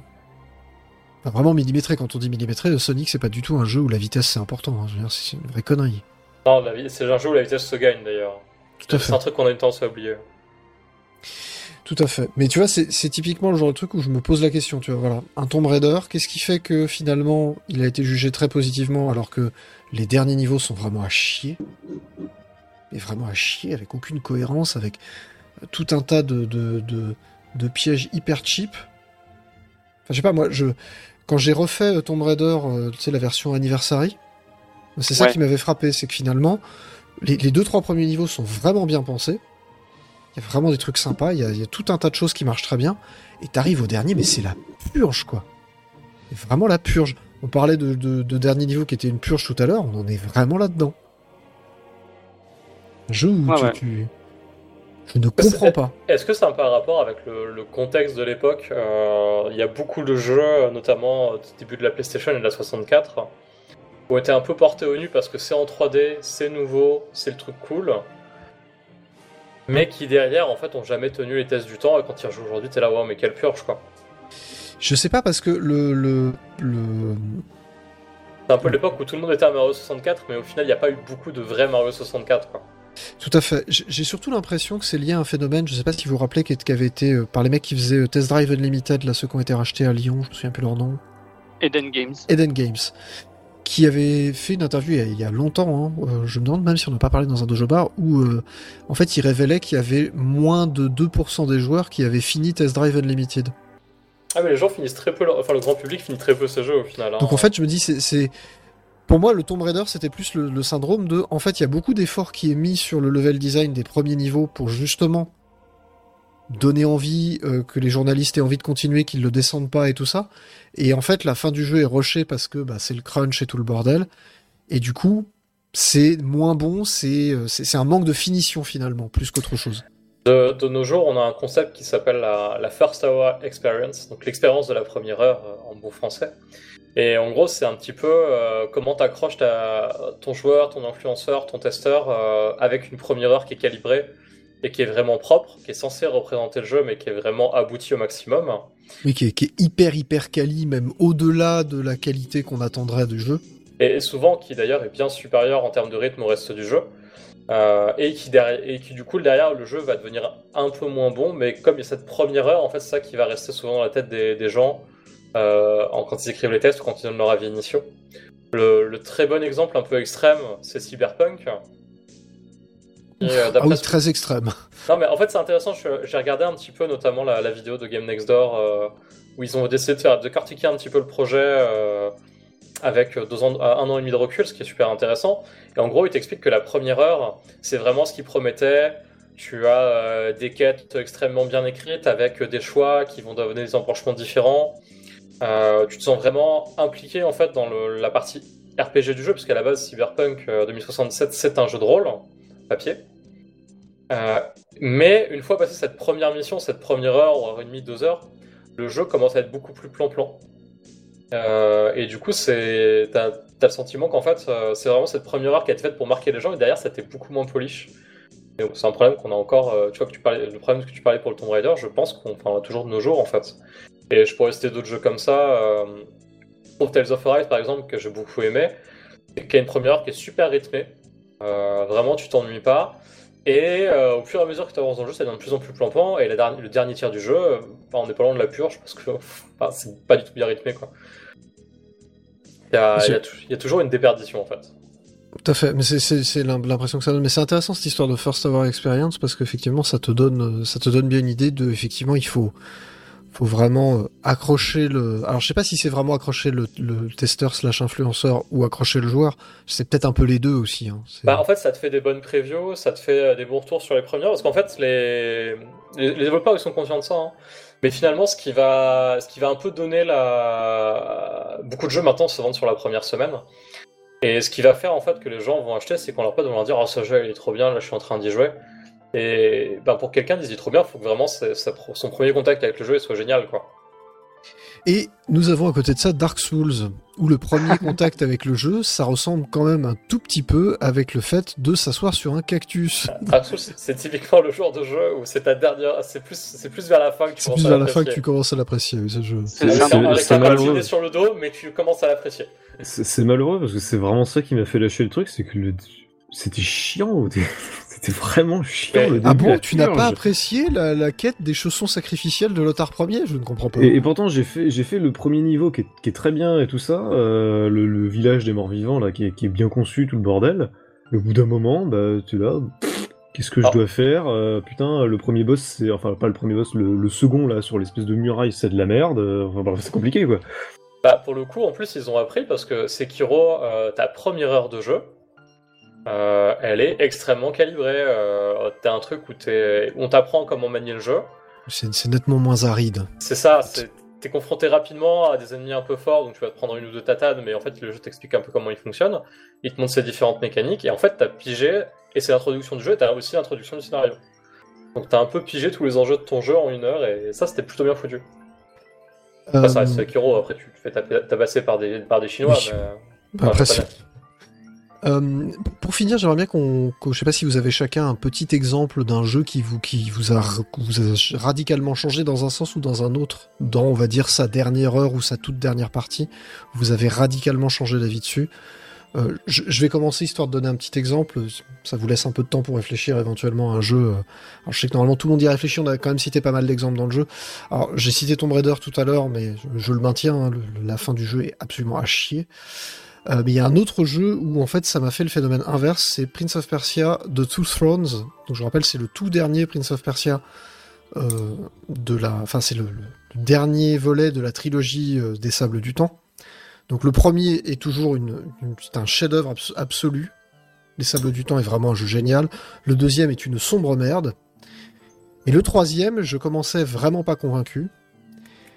Et euh, je me suis dit putain c'est vraiment pas terrible, c'est vraiment c'est c'est c'est c'est mieux que le 2 parce que c'est un peu moins bourrin, mais finalement c'est toujours aussi euh, les combats sont toujours aussi mous, la partie plateforme est plus intéressante, euh, mais euh, voilà je retrouvais pas l'ambiance du premier et en fait la toute fin du jeu, la toute fin du jeu, mais vraiment sur l'aspect juste scénario et narration, m'a fait dire ok très bien jeu, tu as gagné, c'est ok, tu as mérité, d'accord, tu es un bon jeu.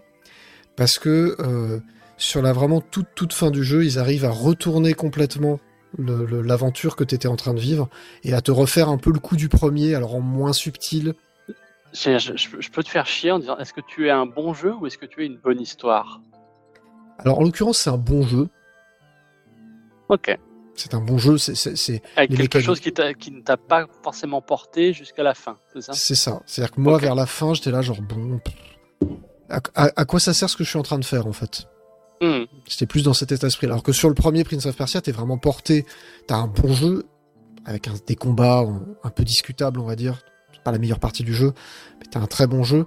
Et tu te laisses tellement porter par l'histoire et surtout cette narration qui est absolument exceptionnelle. C'est une idée de génie.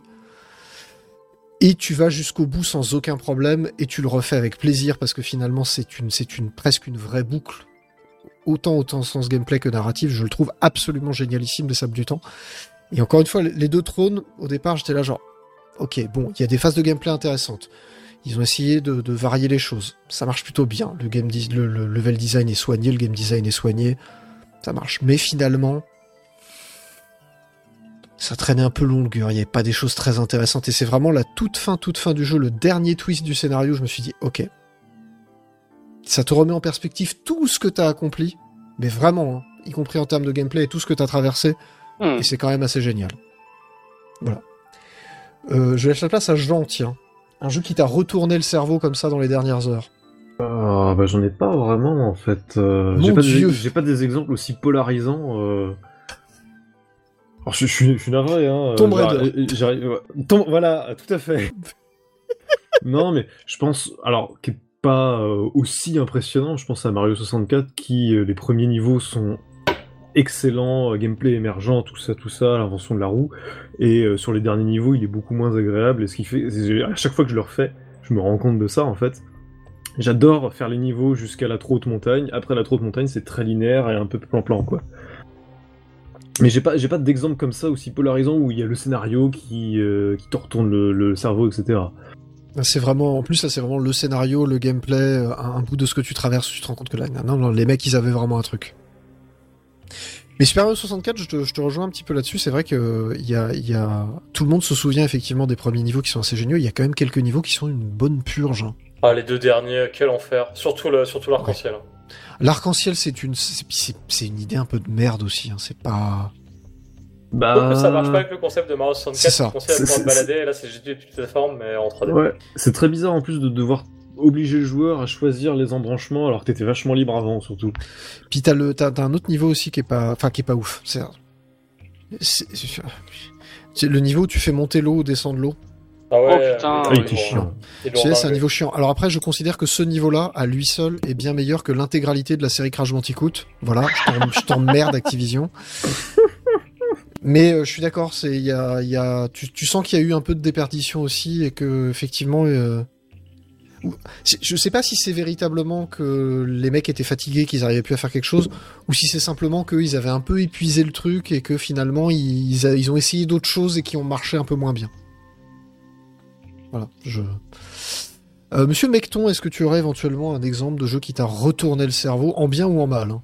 Ouais, j'en j'en profite juste pour placer, là je reviens vite fait sur ma 13 manie. de- Sentinel. Non, oui, oui. Alors, oui, j'en parlerai. Non, sur, sur ma Oui, manie de, ne pas finir mes jeux, de pas finir mes jeux tout de suite. En fait, j'aime beaucoup les jeux qui, pour le coup, te permettent de faire ça en, en situation de confort. Alors que ça soit un jeu que tu joues pour l'histoire ou pas. Mettons que tu joues bah, pour un jeu a une histoire euh, accessoire ou euh, où le gameplay est plus important que, que l'histoire. J'aime beaucoup les jeux qui te permettent en fait de revoir les tutos quand tu y reviens des mois après pour te rappeler un peu comment marchent les mécaniques. Euh, il y a beaucoup de RPG ou de jeux d'action qui font ça. Ou euh, dans le cas d'un jeu où ton histoire prédomine sur un gameplay euh, plus simple, qui te permettent de reprendre le train en marche des mois après. Et là, pour le coup, j'ai l'exemple de Dragon Quest 11 qui fait ça vachement bien. A que quand tu charges une, euh, une sauvegarde, il te fait un, un précédemment euh, dans l'histoire. Quoi. Ça te permet de raccrocher les wagons tout de suite. Et un sorti Sentinels te fera ça avec euh, les chroniques. Bref. Euh, donc là, pour le coup, j'aurais un jeu qui, en bien, m'a retourné la tête, arrivé à sa fin. C'est le Silent Hill Shattered Memories sur Wii. Donc, Oui. Le jeu est oui, très oui. bon. Le jeu est très bon. excellent. Mais globalement, tu vois, arriver une demi-heure avant la fin, tu restes sur un 7 sur 10 en te disant c'était vachement bien, mais il me manque euh, la petite pastille pour, euh, pour faire plus. C'est Tu de- passes la de- fin, C'est ça, de très bonnes, de très bonnes idées, euh, tout un tas de choses qui marchent bien, des, des, des petites subtilités voilà, un peu un, partout. excell- voilà. un excellent Un gameplay. bon une jeu, pas de souci.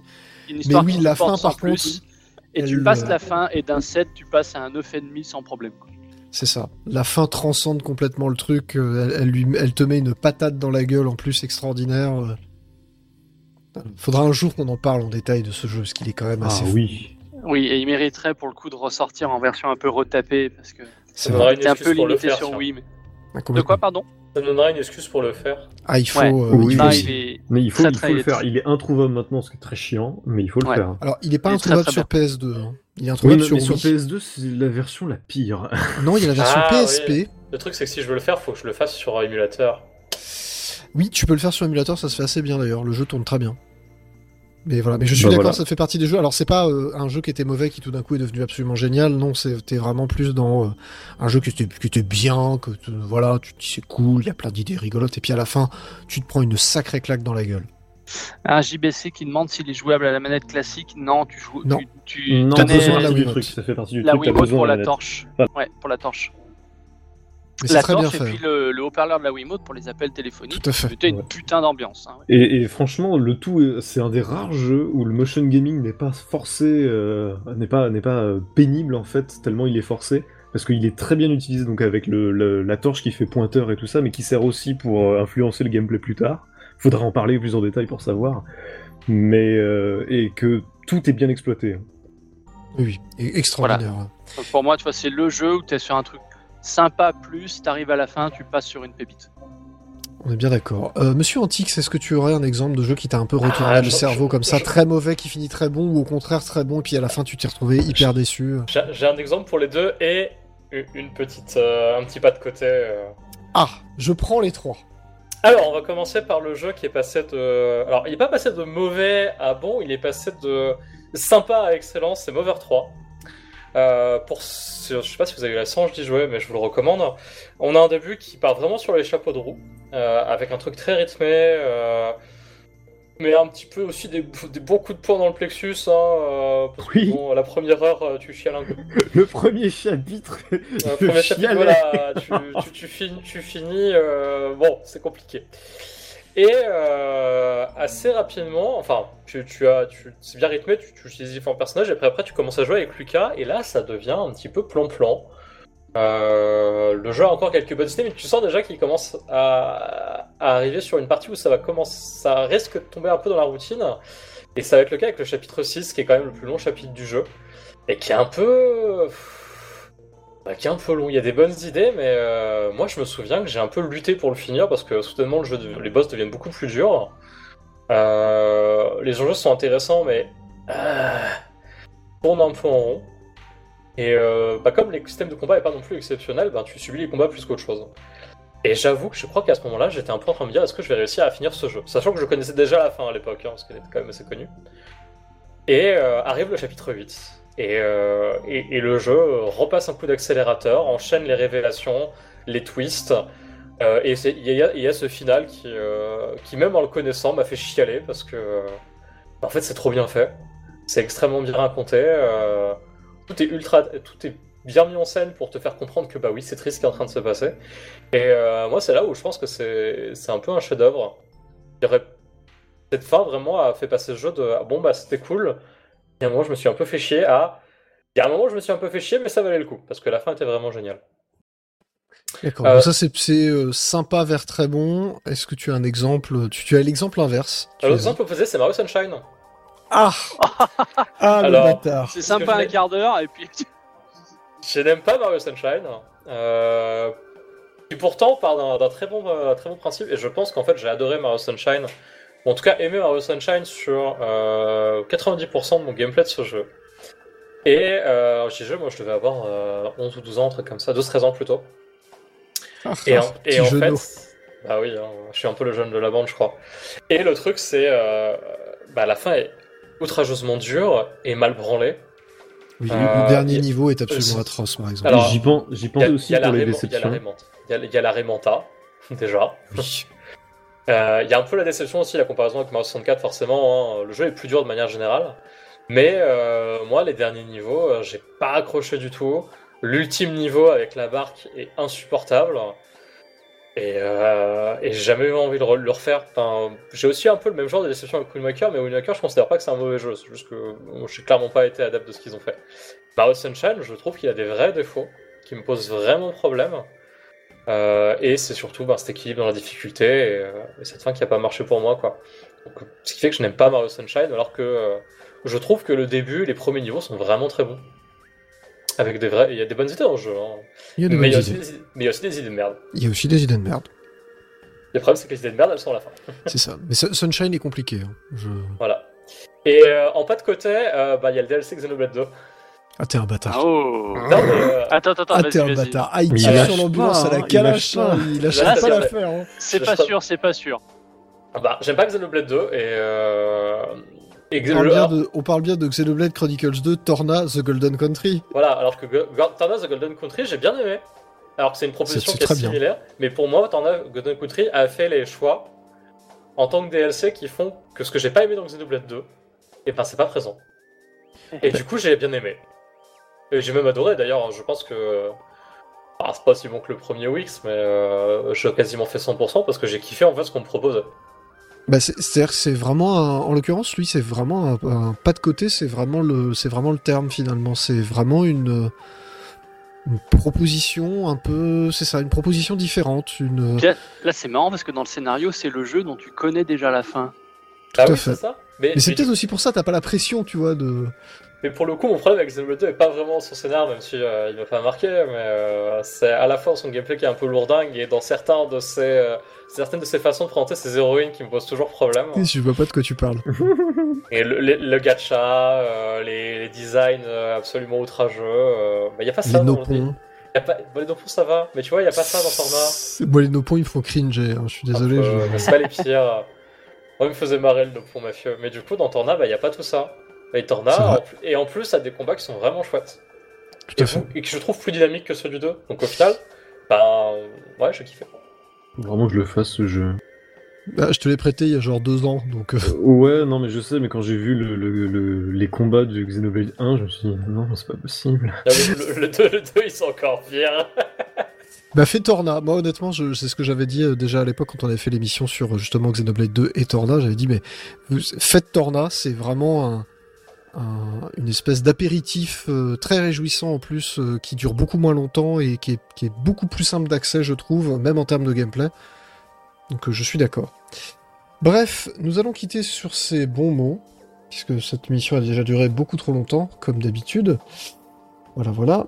Et on va vous faire un gros bisou. On va vous retrouver dans deux semaines. Alors, je vais juste regarder dans deux semaines c'est quand. Le foot Le 8. Euh, je je, pense sais- que dans deux semaines, on parle de foot. Je suis pas sûr. Il sort le 2, il sort le 3 juin. Oui, il sortait le 10 juin. Ah merde, bah, on parlera peut-être pas de foot alors, je suis désolé. Non Faudrait Ah, bah, vérifier. on, parlera de, on parlera de Sentinelle alors. Putain. A pas de Il va vache. falloir que je l'achète. Il va falloir que je l'achète, tu fais chier. Bah écoute, si c'est si bien que ça, moi je veux bien l'acheter et puis essayer de faire un truc. Ah, je suis pas. Ouais. Toi, C'est 10 tu juin. seras peut-être pas hyper client, mais. Mortal, Ah non, mais- euh, sur 14 Sentinel, j'ai un doute. Hein. Alors, euh, ça dépend. Euh, Est-ce qu'il y a un scénario? Oui, Il y a un excellent scénario. J'ai une question, Oui. peut-être mini spoiler ou. euh, Est-ce que tu as aimé Dark City? Je suis un très grand fan de Dark City. Ok, Oh achète. Sortie Sentinels. Achète Ouais. Sortie Sentinels. je crois que tu viens de me- m'expliquer le twist. Non, non, non, non, non, non, non. C'est une, c'est une toute petite. Non, c'est vraiment une toute petite partie, mais.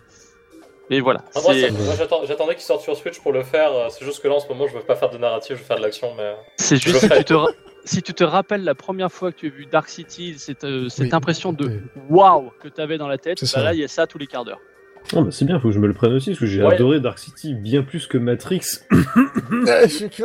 Mais en vrai, euh, je suis désolé de vous le dire. euh, Je suis désolé hein. de vous dire, mais Dark City, euh, je chie dessus. La cité des enfants perdus forever. Mmh. Ah, excuse-moi, la cité des enfants perdus, qui a été largement repompée par Dark City, Mais tu vas adorer ce jeu. qui a été largement lui-même repompé par Matrix, alors qu'il avait un thème bien plus intéressant. Bref. Euh, Je suis désolé, je l'ai pas vu, je suis pas vieux moi. De quoi, t'as pas vu la cité des enfants perdus? Non. oh, il t'as- faut, il T'as vraiment raté un truc. hein. Là, vraiment, t'as raté un truc. De, de Jean-Pierre Jeunet, euh, il y, a, il y a Délicatessen. Delicatessen, mais Delicatessen est peut-être un peu compliqué euh, en termes d'accès. La Cité des Enfants Perdus, c'est un film que tu peux revoir dix fois d'affilée, tu trouveras toujours quelque chose, c'est assez extraordinaire. Et c'est... Oh, ok, c'est, j'y euh, penserai. Si- je l'ai pas si, vu non plus, donc je le mettrai, tiens. si Dark City m'a plu, logiquement, ah, ça devrait tu- me plaire. Ça va te plaire, mais sur- alors par contre... euh, Miette. Oui, Miette, je te préviens, faut t'accrocher, il y a des visuels très malsains, il y a des choses très très très sombres. Ça ressemble à une espèce de... de... T'imagines un cauchemar de Tim Burton. C'est à peu près ça. D'accord. Donc euh, Dark City faisait déjà très cauchemar de Tim Burton, mais finalement dans sa période sage. Il y avait juste la partie architecturale qui est un peu délirante. Oui, et il y, a- il y a la photographie qui est La extraordinaire. dans photographie ce est film. extraordinaire. Mais alors la Cité des Enfants Perdus, la photographie te va te mettre une grosse claque dans la gueule. hein. parce que c'est mes deux, trois crans au-dessus. C'est Tonton Caro, c'est un génie. C'est un génie. Jean-Pierre Jeunet est un génie. D'ailleurs, euh, Alien 4 est un film de génie, même si tout le monde le déteste. Je trouve ce film Ah, c'est compliqué Alien 4. hein. Ah, C'est j'aime compliqué, mais c'est, c'est, c'est- non, c'est génial. C'est Jean-Pierre Jeunet qui a enfin fait La Cité des Enfants Perdus avec le même cast, la même photographie, Oui, le même cast, plans ouais. délirants, mais avec du budget. c'est tout. Et un Alien.